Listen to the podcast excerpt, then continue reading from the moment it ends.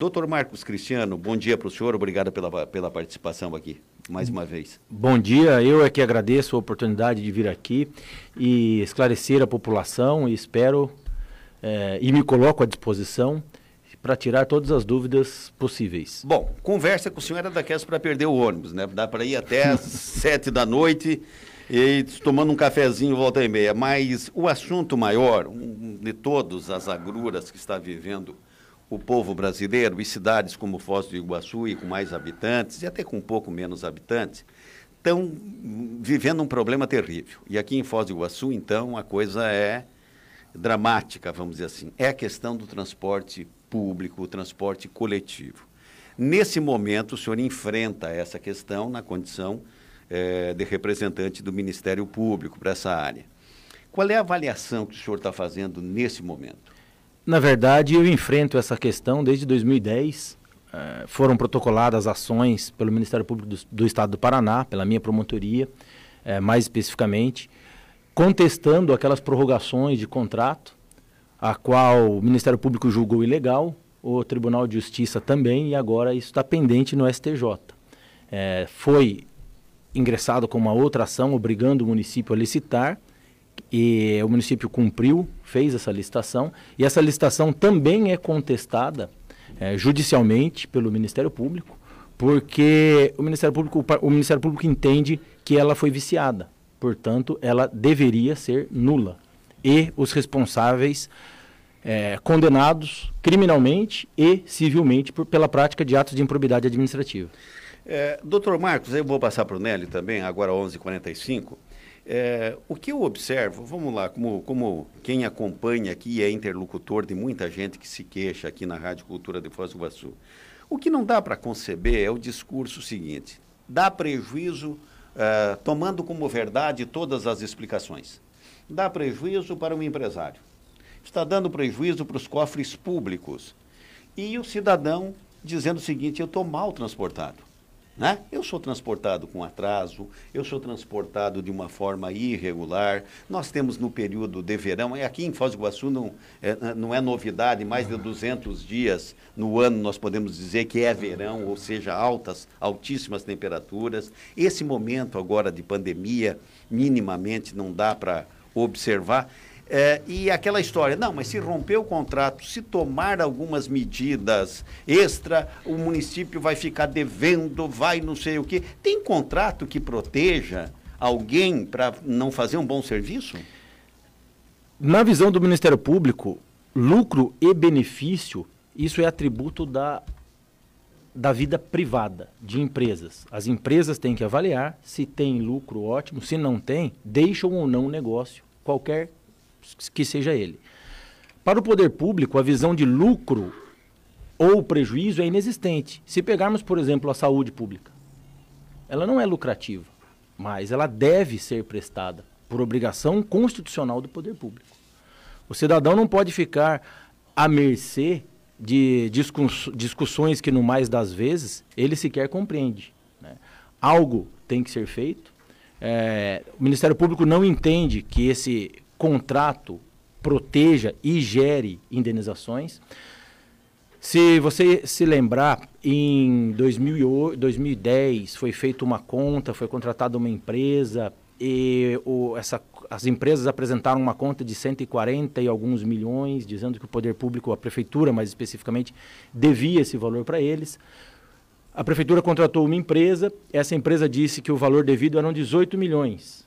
No entender do Ministério Público, tudo mentira. Essa empresa foi contratada de forma direcionada para apontar esses valores. Esses valores não deveriam ter sido pagos. Por exemplo, foi, foram pagas verbas rescisórias. Ocorre que todo mundo sabe, até eu que não morava aqui, que as empresas são as mesmas. Ou seja, ninguém foi mandado embora. Então por que a prefeitura indenizou? Foram pagos bens reversíveis o que são bens reversíveis? Aqueles bens que, após a concessão, devem voltar para o poder concedente. Eles lançaram como bens reversíveis despesas de escritório, pagamentos de telefone, pagamentos de aluguel, é, despesas com imóveis. Esse valor atualizado, é, não é minha área, não é minha praia. Todos sabem que minha especialidade é o direito e não contas, mas atualizado, eu ouso dizer que gira em torno de 40 a 45 milhões. Não sou só eu que penso assim. O Gepátria de Cascavel, perdão, Gepátria de Guarapuava denunciou toda essa turma criminalmente. Eu entrei com ação civil pública contra todo, todo esse, esse pessoal e o, pedindo a indisponibilidade de bens. Na época, valor atualizado, salvo engano, 23, 24 milhões. Isso, salvo engano, foi 2012 ou 13. O juiz deferiu essa indisponibilidade. Eles agravaram. O Tribunal de Justiça manteve essa indisponibilidade. Eles mandaram para o STJ, para Brasília, e Brasília manteve essa indisponibilidade. Agora são 11 horas e 49 minutos, antes de passar para o Nélio. Tem, só, só para me permitir aqui, doutor Marcos, tem uma ouvinte aqui da Rádio Cultura, ela está querendo saber se tem vacina da segunda dose. O Nélio, de certa forma, já respondeu, mas para aqueles que agendaram, tem a vacina, tá? Quem tomou a primeira dose, tá? E agendou, ah, para o dia 20 de abril, vai chegar no dia 20 de abril e vai ser vacinado, tá? Esta dose está guardada para quem tomou a primeira dose, está guardada, tá? Se já está... Uh, agora, Uh, no Brasil, ontem tinha um dado, depois esse dado foi começar sendo corrigido. Ontem pela manhã no Brasil tinha um dado de que um milhão e meio de pessoas não tinham voltado para tomar a segunda dose. Daqui a pouco disse o seguinte: não, é que não foi lançado ainda todo o controle, é, não está no site do Ministério, e daqui a pouco também não se sabe por que pessoas não voltaram realmente para tomar a vacina. Nélio. É, doutor Marcos, nessa questão que envolve transporte coletivo, talvez é, para colocar aí para o ouvinte, nós temos essa questão judicial que transcorre, da qual o senhor faz parte com todas as demandas, e tem do outro lado o cara que precisa pegar o ônibus e andar, ir para o seu trabalho, para suas atividades. Eu apurei nos últimos dias de que a Prefeitura de Foz do Iguaçu, o Poder Executivo, tem a decisão tomada de rompimento do contrato, mas tem um receio enorme. Uma vez a sindicância que fez entende, assim como a denúncia feita pelo Ministério Público, que houve fraude na licitação, o senhor acabou de dizer, entende que é nulo o contrato por toda a questão envolvida lá em 2010 mas o poder público municipal eh, receia rescindir o contrato em cima disso porque ainda não tem uma decisão judicial. Aí tem uma segunda alternativa que estão encaminhando agora para tentar fazer esse rompimento do contrato. Em termos, por aquilo que o senhor tem de experiência, conhecimento, eu sei que não tem como medir direito, mas quanto tempo o senhor imagina que no trâmite judicial ainda vai rolar até que se tenha uma definição judicial sobre essa questão do contrato feito em Foz do Iguaçu. Nélio, é, existem vias, vamos dizer assim, laterais que podem influenciar diretamente a continuidade desse contrato. Uma delas é a ação que contestou as prorrogações. Nessa ação, o Tribunal de Justiça do Estado do Paraná condenou as empresas, proibiu as empresas do consórcio Sorriso de contratarem com o poder público. Eles recorreram, isso está em Brasília desde 2019, concluso para o ministro decidir.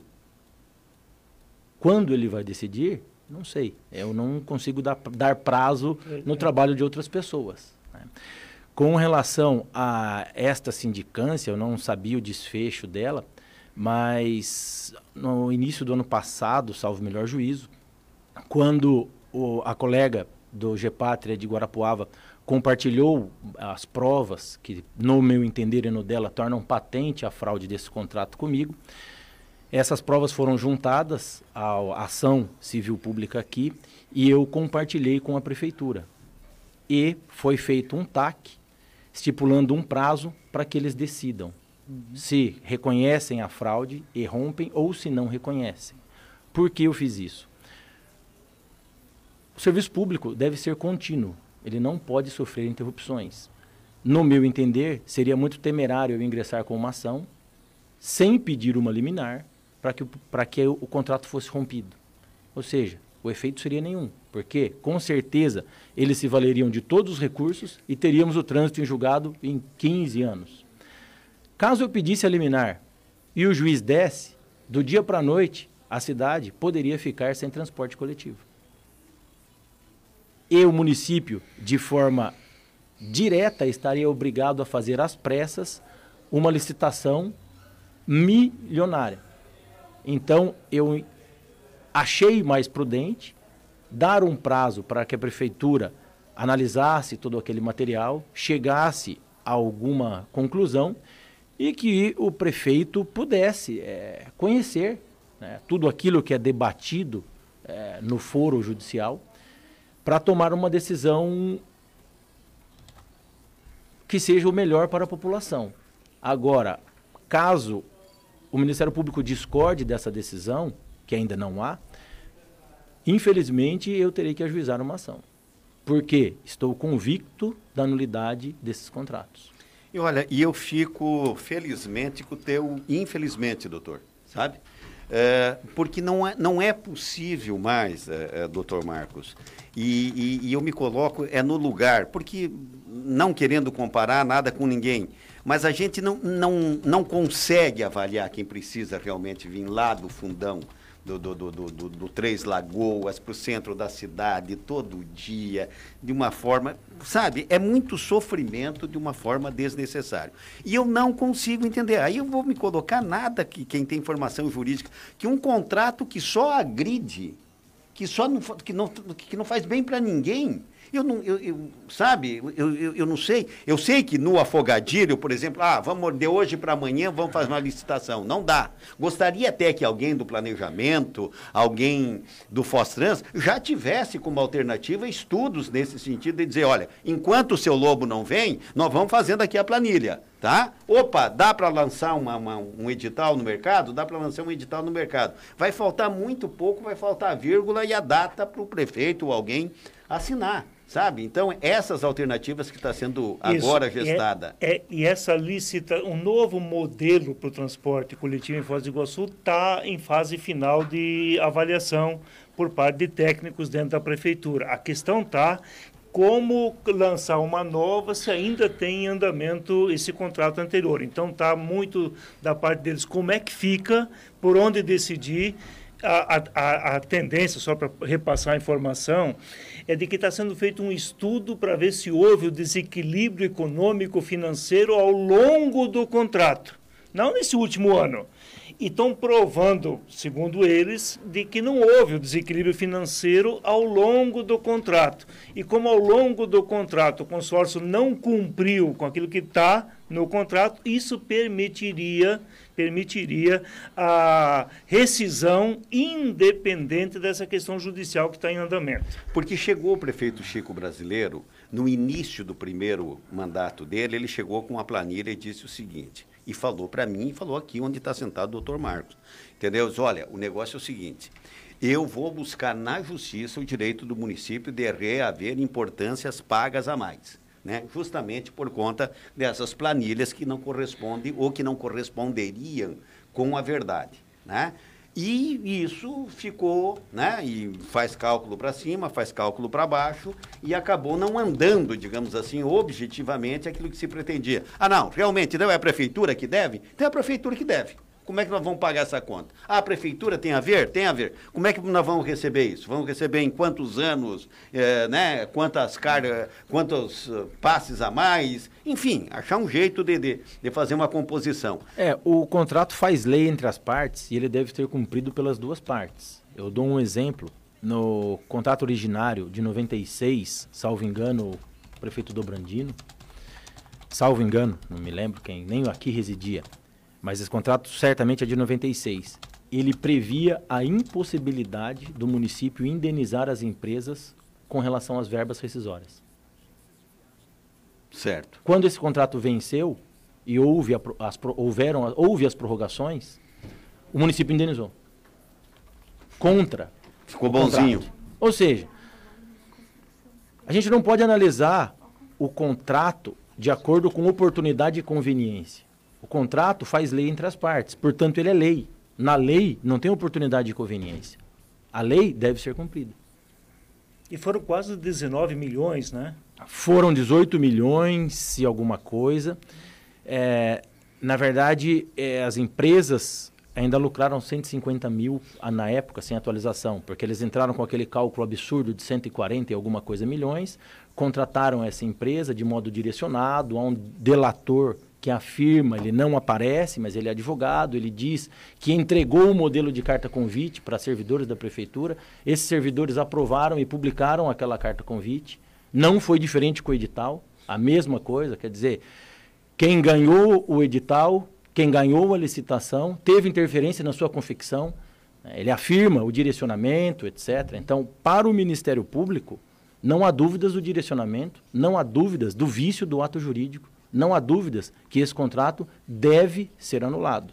Foi dado um prazo para a prefeitura, esse prazo já foi extrapolado, agora é necessário, como eu disse anteriormente, em virtude da continuidade do serviço público, que tudo seja analisado com parcimônia. Tivemos a pandemia, vários servidores, inclusive o próprio Ministério Público, trabalharam em home office, é, várias, vários procedimentos da prefeitura foram suspensos, Ninguém sabia muito bem como continuar a vida naquele início de pandemia, as audiências judiciais foram suspensas, etc. E com esse procedimento não foi diferente. Mas é chegada a hora de que as coisas comecem a voltar ao normal, que tudo volte a ter o seu andamento. Então, eu vou aguardar mais algum tempo, e não, vai, não serão muitos meses, e vou cobrar isso e vou cobrar uma decisão. Eu não posso e não devo interferir em qual decisão o prefeito tomará. Ele foi eleito para isso. Ele tem assessoria jurídica para isso. Agora, eu posso cobrar uma decisão. Eu não posso ficar, o Ministério Público, a sociedade não pode ficar com esse procedimento pendente ad eterno. São 12 horas. Cida, você tem uma curiosidade, quer perguntar para o doutor Marcos? Doutor, e basicamente, se isso ocorrer de uma nova licitação é, o papel do Ministério Público em caso acontecendo uma nova licitação, de averiguar o, todo esse procedimento antes que ele aconteça, antes que essa licitação seja concluída, para que a gente não caia de novo na mesma situação. É, qual seria o destino do papel do Ministério Público novamente com relação a esse assunto? O Ministério Público originalmente é um órgão repressivo.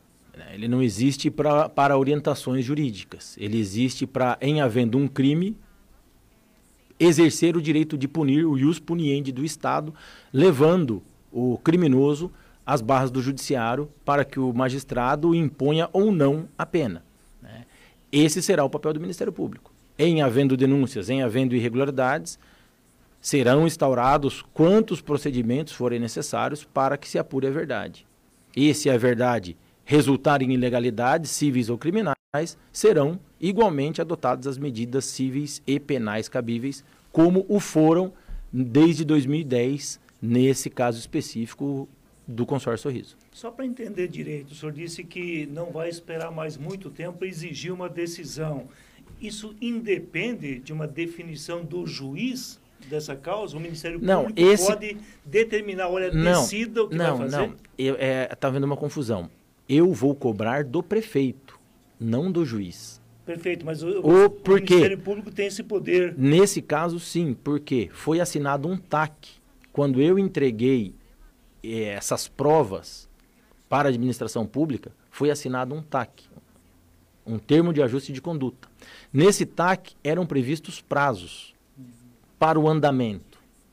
Então, nesse caso específico, o Ministério Público pode cobrar uma decisão. É um TAC. Se ela será a, B ou C, o Ministério Público não pode interferir. Uhum. Agora, que deve ser decidido A, B, C, D ou o abecedário inteiro, isso deve ter uma definição. É, é, foram um ou dois TACs? Se minha memória não me trai, foi um TAC quando foram entregues as provas para a administração pública. E onde o prefeito se comprometeu a quê? A receber esses documentos, a manter o sigilo desses documentos, e dar os encaminhamentos internos na prefeitura para que chegassem a uma conclusão. Se aquele contrato era eivado de vício de ato jurídico, erro, dolo, coação, fraude, etc., ou não. Em chegando à conclusão que havia, que há um vício, que há um defeito do negócio jurídico, tomar as providências legais. Em chegando à conclusão que não, me comunicar que para ele o contrato é perfeito e a vida que segue. O senhor falou que já passaram-se alguns meses e que o senhor não vai esperar mais meses. É, já tem um ano desse TAC praticamente chegando e é, eu posso dizer, o senhor pode dizer se é mais um mês, mais dois meses, é, até julho, o que, que dá para se dizer? Porque o cidadão está angustiado de viver um ônibus lotado, as linhas com problema, reclamação de todo dia. Nesse momento, é temerário da minha parte afirmar um, uhum. Um prazo peremptório no TAC tinha sem, prazo? Eu, tinha, sem ouvir a outra, a outra parte, sem ouvir a administração pública. Apenas. Por quê? desculpa, à vontade. tivemos a pandemia, como eu disse, tivemos é, funcionários públicos em home office, tivemos é, suspensão de todos os procedimentos na prefeitura. O que eu farei para poder balizar? Provavelmente hoje, à tarde ou amanhã na promotoria, eu farei um ofício requisitório, requisitando cópia integral desse procedimento na prefeitura, e eu irei analisá-lo e aí eu vou ver. Se ele ficou parado todo esse tempo, se nada foi feito, ação. Se ele caminhou e não conseguiu chegar ao final por essas é, circunstâncias não previstas, né? E aí eu estudarei, junto com a administração, mais um prazo curto para a conclusão. Ou seja, em resumo, é temerário da minha parte dar um prazo peremptório sem saber o que foi feito internamente. Soube agora, pelo Nélio, dessa tendência a A ou B ou decisão. Para mim, nem decisão tinha ainda em nenhum sentido, nem preliminar.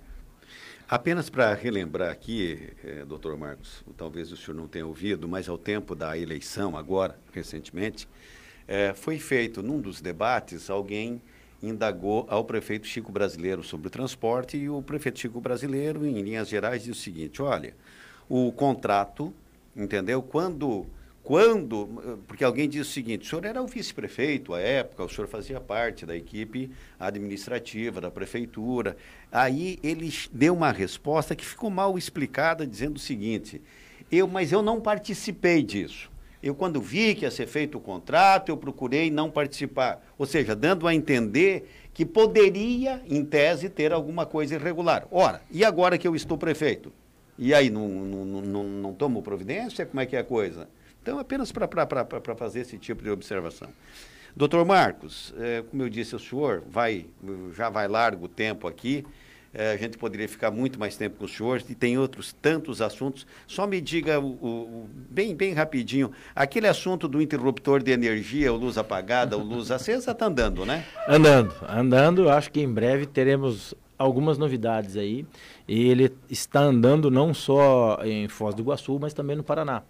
É, a empresa celebrou 67 contratos com prefeituras e consórcios, todos eles estão sendo auditados pelos GPátrias do Paraná.